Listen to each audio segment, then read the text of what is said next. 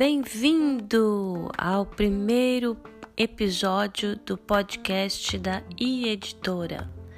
Hoje nós vamos falar da entrevista que nós fizemos com o senhor Adalberto, criador da Adalbertolândia.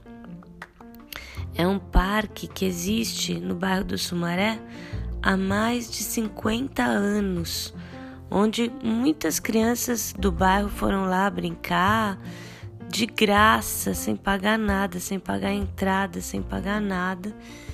E o espaço é mantido com todo amor e todo carinho pelo seu Adalberto.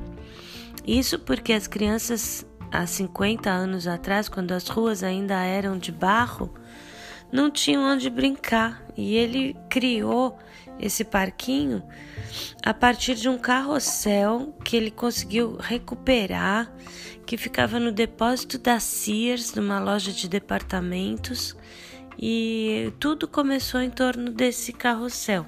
Ele foi criando outros brinquedos, as crianças ajudaram, e aí o parquinho se tornou muito conhecido lá no bairro. É um passeio muito legal de se fazer, de levar as crianças, porque até hoje esse parquinho está funcionando. Esse carrossel gira sem fazer nenhum rangido, funcionando perfeitamente. Depois de 50 anos. Já pensaram que legal? E em breve essa entrevista com o senhor Adalberto vai ficar pronta e vocês vão poder acessar gratuitamente no nosso site então, muito obrigada pela audiência e até o nosso próximo boletim.